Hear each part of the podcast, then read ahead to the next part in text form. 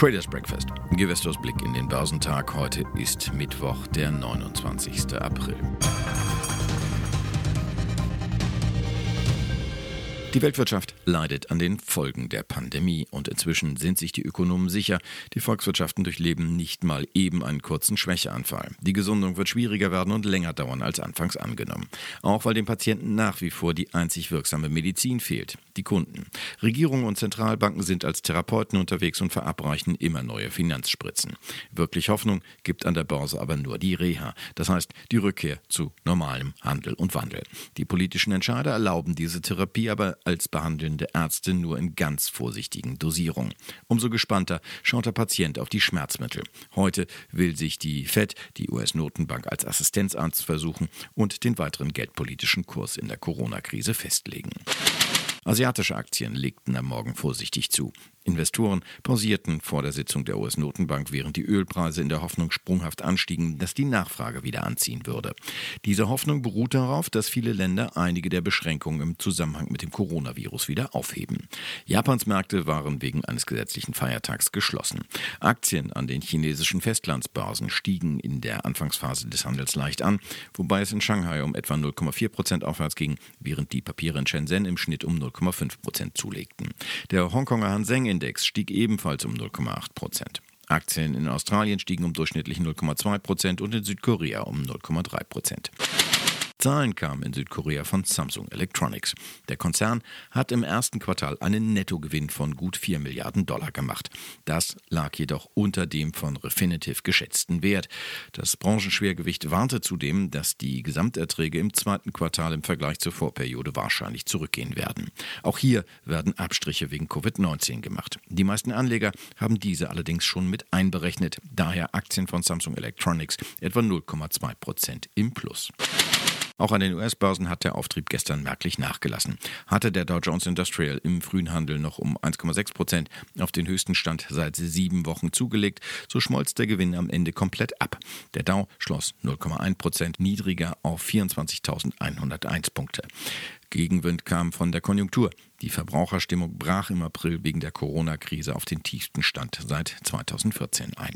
Der marktbreite Standard Poor's verlor 0,5 Prozent auf 2.863 Zähler, während der Nasdaq 100 um 1,8 Prozent auf 8.677 Punkte zurückfiel. Der technologiegeprägte Index war allerdings in den vergangenen Wochen überdurchschnittlich stark gestiegen. Im Blick standen an der Wall Street gestern erneut zahlreiche Unternehmen, die durch die Corona-Pandemie belastet wurden und einige, die in der Krise auch gewinnen. So dampfte etwa der Pharmakonzern Merck Co. seine Jahresziele wegen der Pandemie ein. Die Aktie verlor am Ende des Dow Jones 3,3 Prozent. Konkurrent Pfizer hält indessen bislang an den Prognosen fest. Zudem fielen die Zahlen besser als befürchtet aus. Nach anfänglichen Gewinnen gab der Kurs dennoch um 1,1 Prozent nach. Einen verlustreichen Tag erlebten die Papiere des Paketzustellers UPS. Dieser kappte wegen der Krise nicht nur die Prognose, sondern setzte auch die Aktienrückkäufe aus und fiert die Investitionen herunter. Der Kurs sackte um 6% ab. Der Mischkonzern 3M profitiert dagegen in der Corona-Krise von einer starken Nachfrage nach Schutzausrüstung und schaffte deshalb im ersten Quartal einen Gewinnsprung. Trotz kassierter Jahresprognose griffen die Anleger zu. Die Aktie stieg um 2,6 Prozent. Der Getränkehersteller PepsiCo wartete mit guten Zahlen zum Jahresbeginn auf. Der Kurs legte hier um 1,4 Prozent zu. Die Anleger am deutschen Aktienmarkt sind am Dienstag zuversichtlich geblieben. Der Leitindex DAX knüpfte an seinen starken Wochenauftakt an und legte weiter zu. Mit einem Plus von 1,3 Prozent auf 10.795 Punkte ging das deutsche Börsenbarometer aus dem Tag.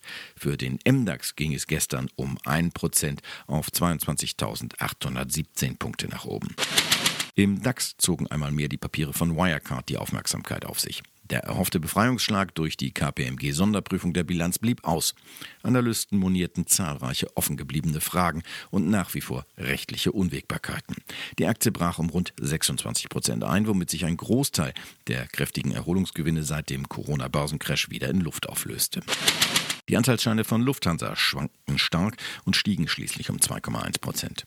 Mögliche umfangreiche Staatshilfen für die durch die Corona-Krise schwer angeschlagene Fluggesellschaft würden nicht nur positiv gesehen, hieß es am Markt.